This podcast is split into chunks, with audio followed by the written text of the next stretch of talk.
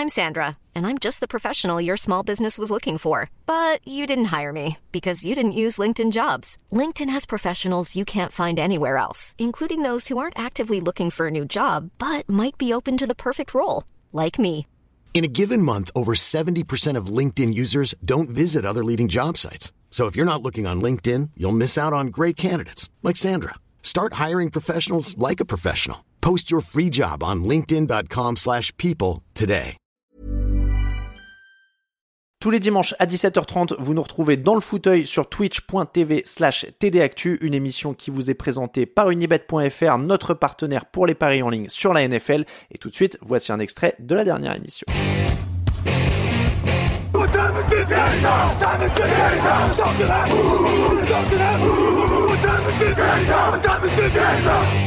On va parler un petit peu d'un domaine que tu connais bien.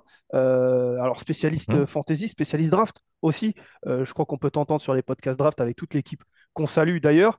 Euh, Yes. Et on avait décidé de faire un petit, un petit thème, un petit thème draft. Alors, on, on l'a titré en disant voilà, qui, qui les losers vont prendre. On, a parlé d'une équipe, on a parlé des Patriots, on peut le dire, et, et on ne veut vexer personne, mais les équipes qu'on va parler, globalement, sont, sont des équipes de, de losers en ce moment. Voilà, euh, c'est pas une équipe de On, losers on va dire général. avec un bilan négatif. Allez, on va Voilà, dire ça. voilà, des équipes avec de, de bilan négatif.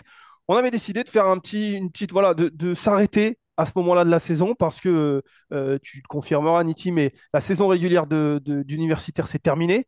Il reste euh, les playoffs et les bowls, surtout pour les autres C'est équipes. ça.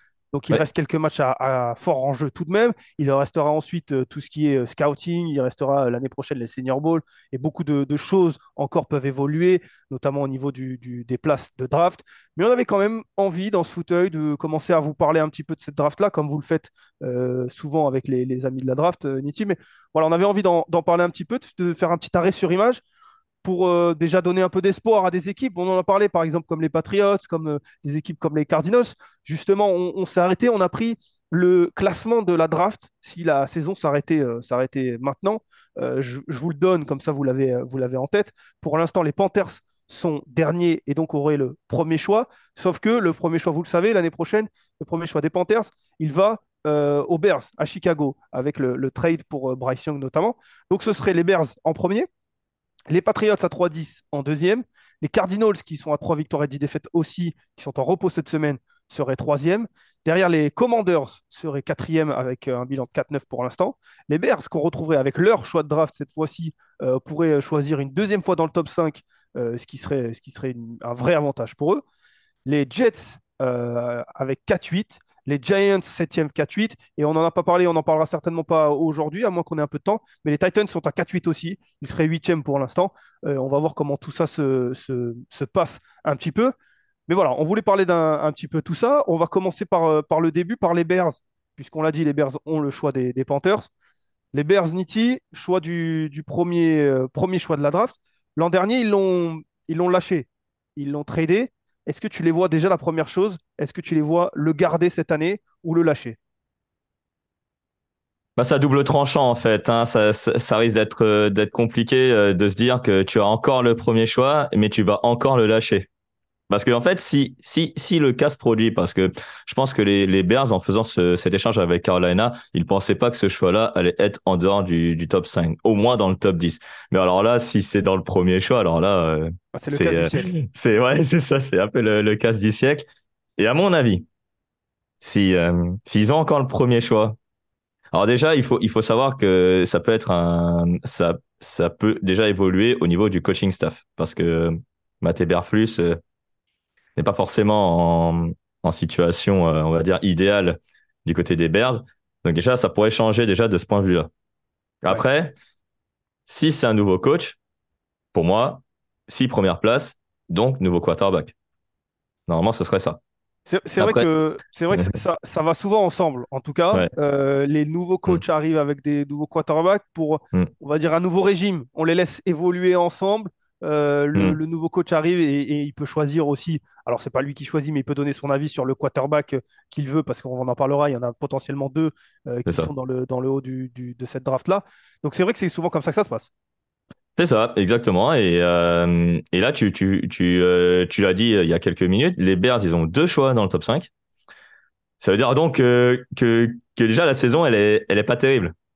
Donc en fait, finalement, bah, Justin Fields, on ne sait pas ce qu'ils vont faire avec lui. Donc euh, pour moi, les Bears, s'ils sont encore en numéro 1, je les vois mal lâcher encore une deuxième fois de suite le strapontin numéro 1, à moins qu'ils construisent sur plusieurs années, ce qui serait peut-être plus intelligent euh, pour euh, entourer Justin Fields, si il s'engage avec eux pour, pour les prochaines années. Mais on va tenter le diable et on va finalement, euh, je pense que les Bears vont prendre un nouveau quarterback, à mon avis. Et, euh, et donc aujourd'hui, bah, les Bears sont dans une situation qui, en fait, finalement, est à, est, est à un carrefour. En fait, c'est soit tu prends un nouveau quarterback ou soit tu construis encore sur le long terme autour de Justin Fields, tu descends pour accumuler des choix de draft, ce qui serait peut-être plus judicieux et peut-être attirer un autre receveur euh, encore plus expérimenté en NFL parmi les équipes qui sont en dessous. Ouais, c'est vrai que tu l'as dit, ils sont à un carrefour et c'est, ça me fait sourire parce qu'ils l'étaient déjà l'année dernière. Ils avaient le premier choix de la draft. Ils avaient plusieurs quarterbacks à leur disposition. Bryce Young, euh, il y avait CJ Stroud, il y avait euh, Anthony Richardson aussi. Euh, il, y avait, il y avait toutes ces questions-là. et, ils ont décidé hmm. de partir avec Justin Fields. Là, j'ai l'impression que le, destin leur dit un petit peu on vous donne une deuxième chance de prendre la bonne décision. Euh, c'est-à-dire que peut-être que l'année prochaine, l'année dernière, vous n'avez pas pris peut-être là, quand on voit comment est Justin Fields. Euh, le problème, c'est mm. que Justin Fields, il fait un peu la même saison que l'an dernier. C'est-à-dire qu'il est pas très bon en début de saison il se blesse, il n'est pas là, on se pose question et on se dit finalement, euh, c'est pas la solution. Et puis là, il semble revenir et il semble bien revenir en fin de saison pour dire aux, dirigeants et aux, supporters mm. des, Bears, il y a du potentiel. Parce que Justin Fields, il a du potentiel, c'est vraiment pas ça. Ce, qui manque, c'est de la, on le répète souvent dans le podcast, c'est de la constance. Euh, il manque de constance et c'est ça que veulent voir les, supporters et les dirigeants. Et, on le voit souvent sur des fins de saison. Alors c'est intelligent, je ne sais pas si c'est volontaire, mais en tout cas, ça le sauve quasiment à chaque fois. Est-ce que ça va le sauver là? En tout cas, toi, tu, pars sur, euh, sur une, draft de, une draft de quarterback.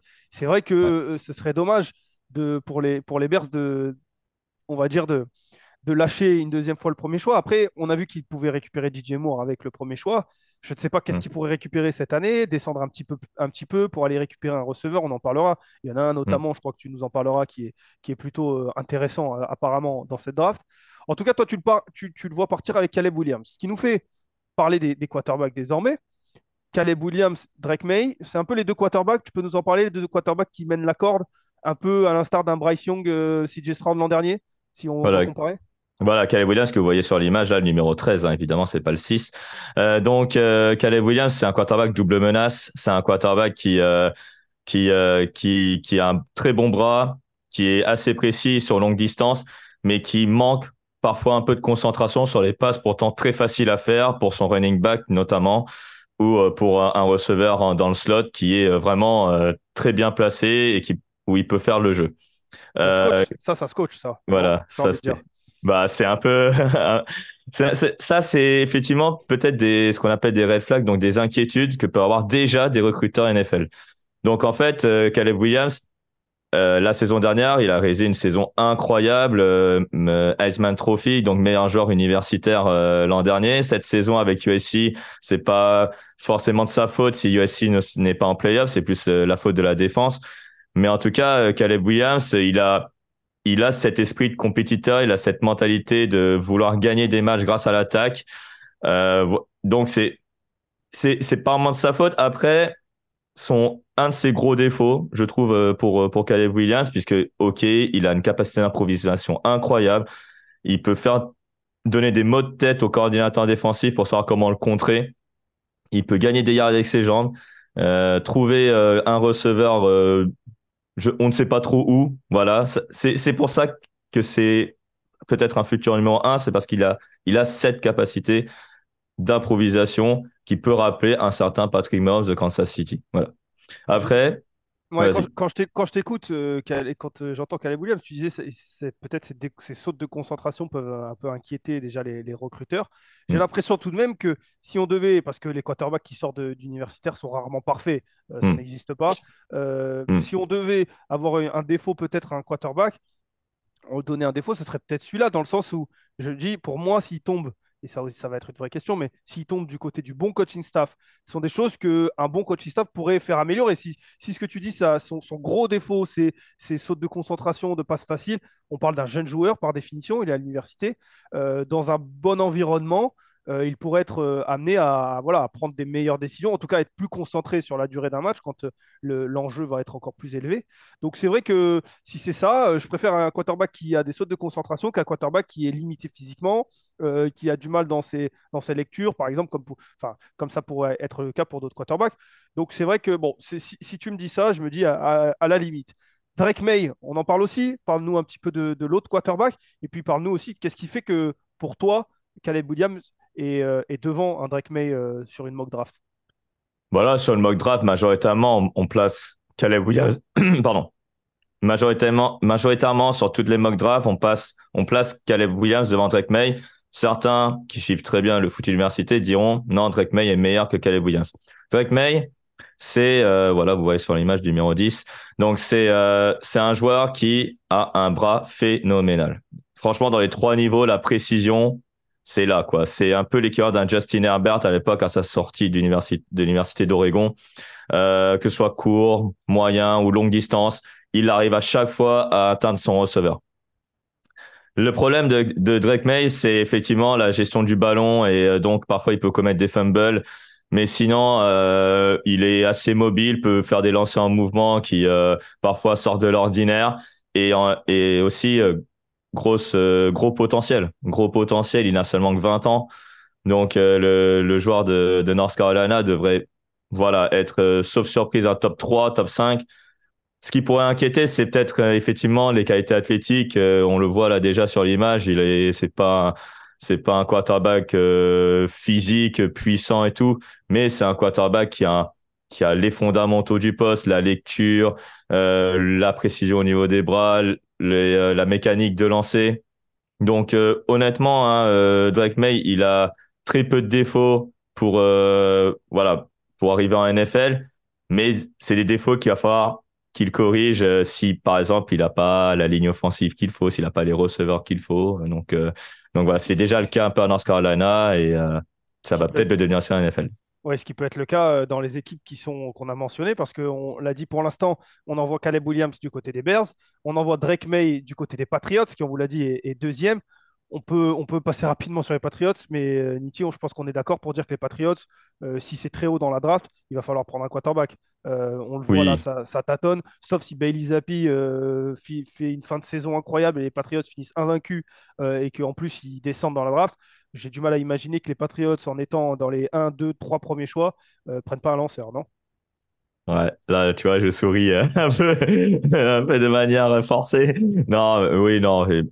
J'espère que les Patriots feront pas l'erreur de prendre un joueur de ligne offensive comme ils ont l'habitude de le faire ces derniers temps à la draft euh, au premier tour. Non, non, normalement, euh, enfin, trêve de plaisanterie, ça devrait être un quarterback, mais il faut prendre le bon. Parce qu'il y en a d'autres, hein, des quarterbacks qui poussent, qui poussent, qui poussent pour titiller les, deux premiers là que qu'on a mis sur, euh, sur, sur l'écran, Caleb Williams et Drake May.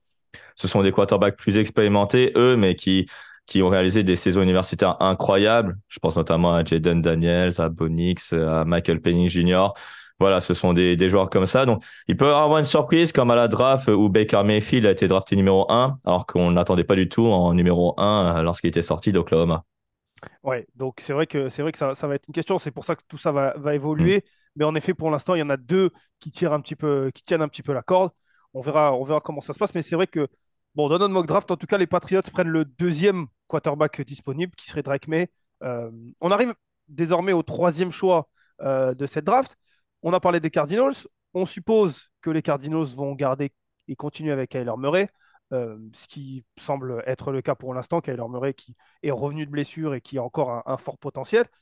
Et du coup, parlons un peu de Marvin Harrison Jr., le receveur qui est annoncé comme euh, un receveur star. Parle-nous un peu de lui et surtout, dis-nous un petit peu si tu y arrives, si tu réussis, un peu la comparaison avec elle pour nous, parce que je m'inclus dans le haut, pour nous qui ne connaissons que la NFL, avec quel receveur, c'est pas toujours évident, mais on pourrait le comparer. À sa sortie d'universitaire, je dirais AJ Green. Voilà. Ça, c'est la sortie d'université parce que AJ Green, à l'époque, c'est un phénomène aussi. Là, c'est le même genre de phénomène qu'on a.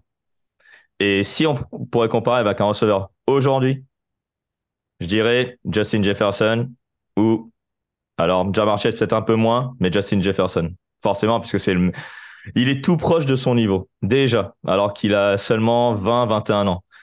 Ce, joueur, c'est, enfin, je sais pas comment l'expliquer, c'est un vrai phénomène. Euh, moi, j'adore le poste de receveur, j'adore évaluer les postes de, de receveur. Moi, la qualité première que j'aime chez lui, c'est qu'il arrive toujours à être démarqué. La, la qualité de séparation est totalement folle, que ce soit par rapport à un cornerback élite en universitaire ou par rapport à un cornerback moyen. C'est la qualité des traces et la fluidité du mouvement euh, dans la route. C'est c'est parfois c'est prodigieux. Et quand le quarterback arrive à le trouver, on se dit mais comment enfin comment c'est possible qu'il qu'il qu'il arrive à être là alors que personne n'est là autour? Voilà, c'est souvent cette question-là que je me pose. Et quand on se pose ces questions-là, tu, tu le sais direct que c'est un excellent joueur. Euh, pour te dire, sur ces deux dernières saisons, 28 touchdowns en deux, sur les deux dernières saisons. et en 25, hein. ouais, en 25 matchs. 28 touchdowns en 25 matchs. Ouais, ouais. Les touchdowns, il y en a, il y en a 10 par ouais, ouais, il y en a beaucoup. Ouais. Je vais me dire, ouais, il y en a beaucoup. Alors, 28 touchdowns 25, en 25 matchs. Il en a fait 14 avec CJ Stroud, alors qu'il était encore, il avait encore 19-20 ans. Et là, il en fait 14 avec un quarterback allez, sans manquer de respect à Kyle, à McCord, on va dire moyen. Voilà. Donc, c'est les mêmes statistiques avec un quarterback moyen. Honnêtement, euh, moi, je trouve que, voilà, au-delà des chiffres, il faut le regarder jouer. C'est un, un, un vrai, un vrai phénomène. Je ne sais pas comment illustrer mieux que ça. Bah, tu, nous fais déjà saliver, forcément, pour ceux qui l'ont mm. pas forcément vu ou ceux qui l'aperçoivent en, en universitaire. J'ai deux questions du coup. Est-ce que c'est le meilleur, à l'heure actuelle, est-ce que c'est le meilleur joueur euh, de cette draft parce qu'on a parlé des quarterbacks, on sait qu'ils sont un peu mieux cotés parce que le poste est hmm. forcément attractif. Mais est-ce que c'est le meilleur joueur? Et est-ce que il, y a il existe un monde où les Bears prennent Marvin Harrison? Parce que tu nous parles d'un quarterback avec lui euh, moyen, on va dire, euh, ou, pas forcément élite avec Marvin Harrison, et pourtant il arrive à rendre ce quarterback-là bon, ou en tout cas il arrive à marquer des touchdowns.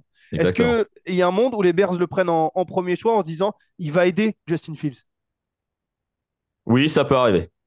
Ça peut arriver si les Bears euh, ont, euh, on, sont vraiment euh, très très chauds, on va dire entre guillemets, pour pour pour aller le prendre. Oui, bah forcément, puisque c'est un besoin, le poste de receveur côté du côté des Bears, malgré qu'ils ont DJ Moore, mais c'est un besoin effectivement, donc ils peuvent le prendre en numéro un. Je serais pas choqué que ça. Mais mais je pense que voilà pour avoir un receveur, il faut pas qu'il descende trop, c'est-à-dire il faut qu'il qui négocient avec une des équipes euh, autour d'eux, genre les, les Commanders ou les Patriots, euh, euh pour, inciter, non, les Commanders peut-être pas, mais allez, ouais, disons les Patriots, allez, puisque ils ont besoin d'un quarterback également pour remonter, ou les Giants même, pour, pour monter en numéro 1. Ouais, on a du mal à imaginer qu'en tout cas Marvin Harrison dépasse la troisième place. les Cardinals, s'ils continuent, s'ils continuent avec Kyler Murray, tu dis, est-ce que c'est le meilleur joueur de cette draft? Les Cardinals, en plus, euh, sur un poste où il y a un besoin. Euh, mm. Camille, faisait une petite blague dans le chat euh, avec. il nous disait évidemment, évidemment, les Cardinals vont encore gâcher un receveur générationnel pour rien. c'est vrai qu'il ne faudra pas le gâcher. et on remercie notamment Camille de, nous fournir. Enfin, ah bah c'est vrai qu'avec AJ Green et Andrew Hopkins à l'époque, c'était pas mal, mais bon, c'était un peu. C'est vrai qu'ils étaient, ils étaient, quand même dans le plafond de leur carrière après. Hein. Ouais. En, tout cas, en tout cas, voilà, on imagine Marvin Harrison du côté des, Cardinals en troisième choix. ce qui nous amène euh, ensuite euh, aux Commanders et aux Bears qui seront quatrième et cinquième. Là, on voulait regrouper un petit peu ça en imaginant ces deux équipes prendre des, edge rushers, des, pass rushers, des joueurs euh, qui sont performants en défense. c'est rare d'avoir des défenseurs que, plus tard dans, cette draft. Enfin, on est quatrième et cinquième. Tu nous as parlé là de Dallas Turner pour les Commanders, Jared Verse pour les Bears. Parle-nous un peu des, edge rushers disponibles et, pourquoi ces deux joueurs-là? On a déjà parlé un peu lors des podcasts draft. Hein. Je vous renvoie euh, au podcast draft euh, et récemment sur les edge rushers où j'ai parlé de, on a parlé de Dallas Turner et de et, de et de Jared Verse il y a quelques quelques semaines. ces deux joueurs sont sont vraiment des joueurs très talentueux puisque euh, l'un a un parcours voilà qui est très linéaire, qui a une progression euh, de manière exponentielle et qui euh, arrive à, à, maturité, on va dire euh, universitaire. Et donc on a on a hâte de le voir jouer en NFL. C'est Dallas Turner. Donc vous voyez à l'image le numéro 15, euh, une très belle technique au niveau des mains, une belle agilité, un manque de puissance certes, mais la puissance ça se travaille en NFL de toute façon avec le nombre de semaines qu'il va passer à la salle de muscu. Donc, à mon avis, je pense aussi qu'il aura des conseils de la part de son ancien coéquipier Will Anderson Jr. Voilà, mon avis, euh, Dallas Turner, c'est un gros potentiel. Peut-être euh, ce que ce qu'on disait avec avec Victor, c'est peut-être un futur TJ Watt à voir, mais euh, voilà, on, sait qu'Alabama et les pass rushers, c'est c'est souvent du très haut niveau. Et, et là, Dallas Turner ne déroge pas à la règle, sachant en plus que c'était une recrue très, très, très cotée au lycée. Et donc, en NCA, il n'a fait que confirmer. Maintenant, il ne reste plus qu'à l'étape suivante, c'est la NFL. Ça m'étonnerait s'il ne se présenterait pas euh, cette année, puisque vraiment sa cote est, vraiment très très haute. Oui, Dallas Turner, euh, Jared Verse sont des joueurs qui sont prêts pour la NFL, qui peuvent euh, performer. On sait que c'est un poste où généralement le, très haut du panier est prêt pour la NFL. On a vu Hutchinson l'an dernier notamment, Will Anderson aussi, hein, qui, fait une. Voilà, c'est ça. on a des joueurs prêts pour la NFL qui peuvent avoir un impact d'entrée. Ouais, voilà, bah tu vois, Jared Verse là qu'on voit ici, là, le joueur de Florida State, c'est un joueur qui a typiquement le, alors pas le même parcours qu'Adan Hutchinson, mais il est resté assez longtemps en université pour euh, voilà être désormais euh, parmi le haut du panier euh, dans les edge rushers. Jared Verse, il a un parcours atypique. Il est en deuxième division universitaire et dès sa première saison, il fait 9 sacs et là cette saison encore 9 sacs. Mais c'est un joueur et là on voit la carrière déjà sur la photo hyper puissant. il va jouer probablement defensive end, outside linebacker peut-être hein, puisque il manque encore un peu de vitesse.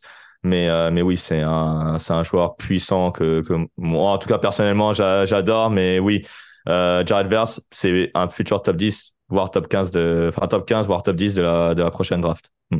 On a dans le chat, euh, on a quelques, quelques, quelques commentaires, euh, notamment, bon, on nous parlait de Marvin Harrison qui disait que il y avait euh, DJ Starkiller 93 qui dit le peu de fois que j'ai vu jouer Harrison, j'ai pensé à Devante Adams. Il a des aimants à ballon dans les mains. Tu as donné quelques comparaisons, mais c'est vrai que les Justin Jefferson, Devante Adams et Jay Green, c'est du très mm. haut du panier. Mm. En effet, en effet, si c'est un joueur qui ressemble à ça, je pense que l'équipe qui va l'avoir sera ravie. Il y a il y a Camille qui nous disait qu'il nous a parlé de Fitzgerald aussi, puisqu'on a parlé des, receveurs, euh, des receveurs mm-hmm. euh, générationnels aux, Cardinals euh, qui, qui, ont été gâchés. Il y a Fitzgerald aussi qui fait une énorme carrière. Et puis pour finir sur les Commanders, il y a Mitty Alzed qui nous dit pour les Commanders, j'ai surtout envie de voir des gens dans le backfield parce que c'est Kata depuis quelques années. Je suppose qu'on parle des, running backs. Il y a déjà pas mal de, running backs qui ont été draftés récemment aux Commanders. Est-ce qu'il y a un running back euh, très rapidement qui, mériterait un très haut choix de draft? On sait que c'est les, fans de universitaires et, de, la draft sont toujours frileux. En tout cas, il y a, une, vraie frange de, cette partie-là qui est frileux à, drafter du running back très haut, voire même au premier tour. Non, là, cette année, il n'y a pas de running back à la Bijan Robinson, à Jamir Gibbs. Je pense qu'il y en aura un, peut-être un au premier tour. Allez, euh, mais en fin de premier tour. Mais je vois pas un au, euh, dans le top 10 voire top 15. Mais il y a il y a, il y a des joueurs qui peuvent être dans le dans le second tour, c'est sûr. Je pense qu'au second tour, il y aura une, une ruée sur les running backs, à mon avis. Euh, je vais pas spoiler tout de suite, hein, on va parler euh, beaucoup plus tard. Mais non, il y aura, il y a pas de, il y a pas de, il y a pas de running back. Ouais, voilà.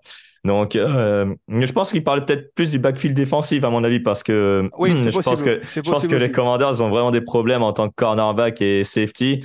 Sinon, il y a un cornerback, il y a beaucoup de cornerbacks, effectivement, qui peuvent prétendre dans le top 10, top 15. Donc euh, là, il y en a beaucoup dans, dans, dans Oui, là, on peut avoir un, et si haut, si haut que ça, par exemple, euh, est-ce qu'avec un, avec un top 5, on, peut, on pourrait imaginer un cornerback? On l'a vu, ça peut arriver récemment aussi. C'est quelque chose qu'on peut imaginer. Ouais, ouais, c'est quelque chose qui, qui, qui est tout à fait, tout à fait envisageable. Il suffit de voir euh, l'an dernier. Euh, Devon Witherspoon, il est drafté numéro 5, alors que pour moi, c'était plus un joueur du top 15, top 20. Donc, euh, donc euh, voir un cornerback drafté en numéro 3, comme un certain Dice Stingley Jr., qui brille aujourd'hui à, Houston, ce serait pas, serait pas, serait pas étonnant, mais dans cette cuvée-là, cela m'étonnerait. Oui, c'était ça, surtout la question. Il y a pas, de, joueurs qui... Et en effet, euh, Mitty Alz qui nous dit euh, le backfield défensif. Autant pour moi, euh, Mitty Alz, j'étais resté bloqué sur le backfield. On parle tellement de l'attaque depuis tout à l'heure. J'étais resté bloqué sur le backfield offensif. Mais en effet, backfield, backfield défensif.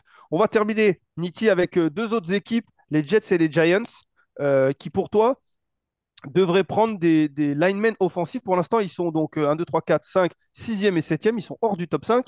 On imagine très fortement que hors du top 5, les deux quarterbacks stars sont partis. Et du coup, tu vois les deux équipes de New York partir sur euh, des postes où il y a des besoins, les linemen offensifs. Exactement. Euh, c'est très compliqué des deux côtés euh, de, la ligne. Enfin, surtout de côté de la ligne offensive dans les deux équipes de New York, c'est ça que je voulais dire, pardon. donc, bah, j'ai imaginé deux joueurs, effectivement. Euh, du côté des Jets, on peut pas passer à côté d'un Olufa Chanou qui qu'on voit sur l'image, le numéro 74, voilà, qui essaie de bloquer déjà deux gars, euh, voilà. Donc euh, ça veut tout dire du potentiel du gamin si si si on voit voilà comment est bâti le le bonhomme, mais mais ouais, Olufa Chanou, c'est c'est c'est un monstre physique, un gros potentiel. Il est né en fin d'année, donc il n'a seulement que 20 ans et, et il a déjà beaucoup d'expérience universitaire. il a concédé zéro sac. Zéro sac euh, depuis deux saisons. Euh, ça, fait rêver les ça fait rêver les supporters des Giants. ça. Ouais, exactement. Ou les, ou les Jets, hein, qui peuvent. surtout les Jets. Hein, ils ont plus besoin que, que les Giants, pour moi, d'un joueur de, de ligne offensive, même si voilà, les deux équipes concèdent énormément de sacs. Les Giants, je crois que c'est l'équipe qui concède le plus de sacs. Voilà, c'est ce qu'on a, c'est ce qu'on a remarqué avec Victor et, Jean-Michel ces derniers temps, c'est que les lignes offensives sont pas si performantes que ça. Il suffit de voir les drafts des années précédentes, hein, où c'était des drafts plus euh, euh, défensives, et la seule draft où il y avait plein de lignes offensives qui étaient draftées dans les on va dire dans les premiers tours, c'était la draft 2020, la draft Covid, où il y avait euh, au moins quatre joueurs de ligne offensive draftés. Et après, il n'y a plus eu de, de joueurs de, de ligne offensive draftée au, premier tour ces, euh, dernières années, même s'il en a eu trois euh, l'an dernier. Après, donc, il y a donc euh, Chanou, qui est vraiment euh, le premier tackle offensif. Le deuxième, donc, c'est lui, c'est Joe Alt, donc numéro 76, qui joue à Notre-Dame. très bon, notamment pour le jeu de course. Encore un peu de difficulté sur la protection de passe, mais sinon, c'est c'est aussi un, un joueur qui a énormément de potentiel, peut-être un futur All-Pro également, puisque c'est un joueur hyper intelligent et euh, assez athlétique pour pouvoir contenir les, les, les plus grands pass rushers euh, que peuvent produire la, la NFL ces, ces, dernières années. Les, les Jets, euh, allez, on va dire qu'on les imagine mal. Aaron Rodgers est déjà quasiment sur le retour. On suppose hmm. qu'il ne va pas arrêter sa carrière. Il devrait, il devrait continuer l'année prochaine. Ah, ça serait dommage, ça. Ça serait dommage en effet. Donc, euh, allez, on, part du principe qu'il continue sa carrière et que donc les Jets prendront peut-être le, meilleur joueur disponible ou alors vraiment le joueur de ligne offensive dont tu parlais. En revanche, les Giants, est-ce qu'on peut les imaginer euh, monter dans cette draft pour aller chercher un des deux quarterbacks? Parce qu'ils ont quand même donné, euh, ils ont donné un gros contrat à Daniel Jones. Mais est-ce que, est que l'attrait et la, proximité avec les deux, trois premiers, premiers choix de draft peuvent les, les inciter à monter dans cette draft? Oui, bah justement, les Giants et les, euh, et les Patriots font partie des candidats qui doivent être dans les deux premiers choix pour prendre un quarterback. Puisque, voilà, on va dire que s'ils attendent l'an prochain, et eh ben on va se dire, euh, bon, bah autant euh, construire d'abord autour du futur quarterback pour ensuite prendre un quarterback routier l'an prochain. Mais moi, je pense que c'est pas une très bonne idée de réfléchir comme ça. Il vaut mieux d'abord construire par la pièce centrale du puzzle et après chercher des, des receveurs autour ou des joueurs de ligne offensive via la free agency, hein, pourquoi pas, ou un autre receveur avec des autres choix de draft. Des quarterbacks, il n'y en a pas tant que ça euh, pour, euh, dans, pour les, dans les trois premiers tours. Alors que des receveurs, des joueurs de ligne offensive, il y en a pourtant dans les euh, dans les dans les dans les voilà dans les deuxième, troisième, quatrième tours. Donc oui, s'ils veulent un des deux quarterbacks que j'ai cités euh, là, ou alors un autre, hein, peut-être hein, peut-être un Jaden Daniels qui vient d'être récemment euh, élu meilleur joueur universitaire Iceman Trophy, ou un Bonix, hein, pourquoi pas, mais il faut, voilà, je sais pas si ce qu'ils vont faire hein, cette équipe-là des, Giants, mais oui, si euh, la blessure, une rupture des gars en croisé, il faut le rappeler, de Daniel Jones, ça change tout ça change tout euh, sur les plans des Giants, puisque à mon avis, lors de l'intersaison, avant sa blessure, c'était pas forcément le fait de prendre un, quarterback, c'était plus de prendre des joueurs autour de lui. Donc euh, là, ça change tout. La blessure, ça change euh, pas mal de choses. Donc à mon avis, je pense qu'il va falloir développer un autre quarterback afin de pouvoir voilà envisager l'avenir à long terme plus sereinement du côté des Giants. Oui, ça, ça, fait beaucoup parler. En tout cas, c'est un quarterback euh, aux Giants. Il y a Urizen80 qui nous dit Daniel Jones peut être coupé sans trop de dead money après la prochaine saison. Euh, il y a Mac Nepsi qui dit pour les Giants, je trouve qu'un QB rookie sans une ligne offensive, ça, serait, ça sent le roussi.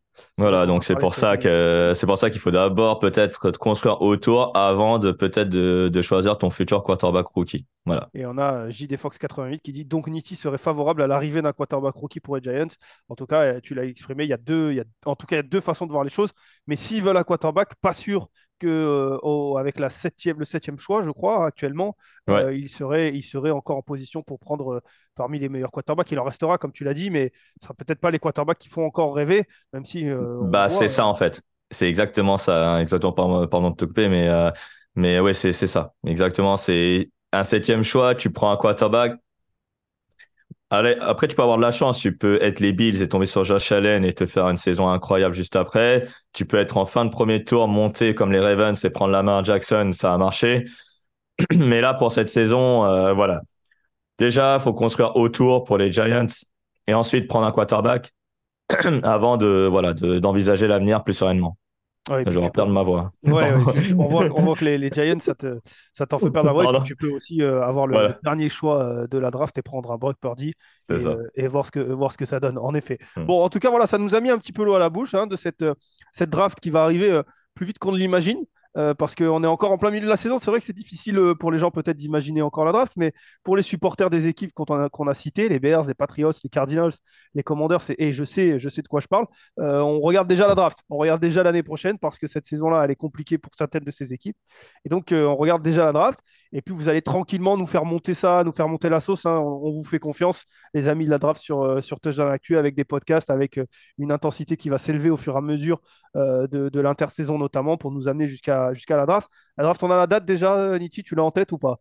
Ouais, c'est la, c'est la, c'est le dernier week-end d'avril, donc euh, du 27 au 29, et ce sera à Détroit, il me semble, dans le Michigan, à moins que. Très bien. Eh ben, normalement, c'est ça. Il y a Gab Digger qui nous dit déjà vivement les fiches draft. Euh, elles, vont, elles vont arriver. On va profiter de cette saison, mais elles vont arriver.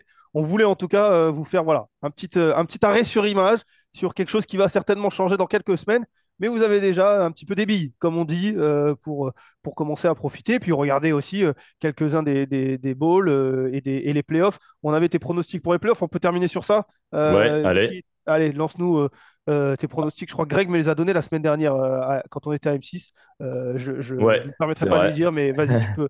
donc, Je, je, rappelle hein, pour ceux qui non, ne suivent pas du tout la NCA, les demi-finales, donc Michigan, Alabama et Washington, Texas. Euh, donc euh, moi je vois une finale, je l'ai déjà dit aussi lors du podcast draft euh, avec Victor, donc Alabama Texas. Voilà, parce que Michigan est numéro 1 et numéro 1 se plante souvent. non, je, non, je plaisante. Mais, mais voilà, donc ça va être deux demi-finales incroyables, je pense. N'en déplaise aux supporters et à ceux qui voulaient Florida State en demi-finale. Mais ouais, ça va être deux demi-finales passionnantes à, regarder. Et pour la future finale, pareil. Ça va être euh, autre chose que l'an dernier où c'était une, une, rouste incroyable de la part de Georgia sur TC. Voilà. Très bien. Eh ben, c'est donné. Il y a pas, mal de gens qui voient, qui voient Washington. Hein. Euh, Gab Digger, Washington, ah. Live 9, Washington pour moi. Euh, Go Huskies, Jim Harbaugh est de retour. oui, Jim Harbaugh est, de retour avec il est de retour. Exactement. En effet. Voilà. Bah, écoute, Niti, merci. Merci beaucoup euh, pour, ce, débrief. Merci pour euh, aussi euh, cette, cette, petite, ces informations sur la draft. On va te laisser partir, profiter de ces quelques minutes qui te restent avant le début de cette semaine 14. Ciao, ciao, Niti. Ciao, Lucas, et ciao tout le monde.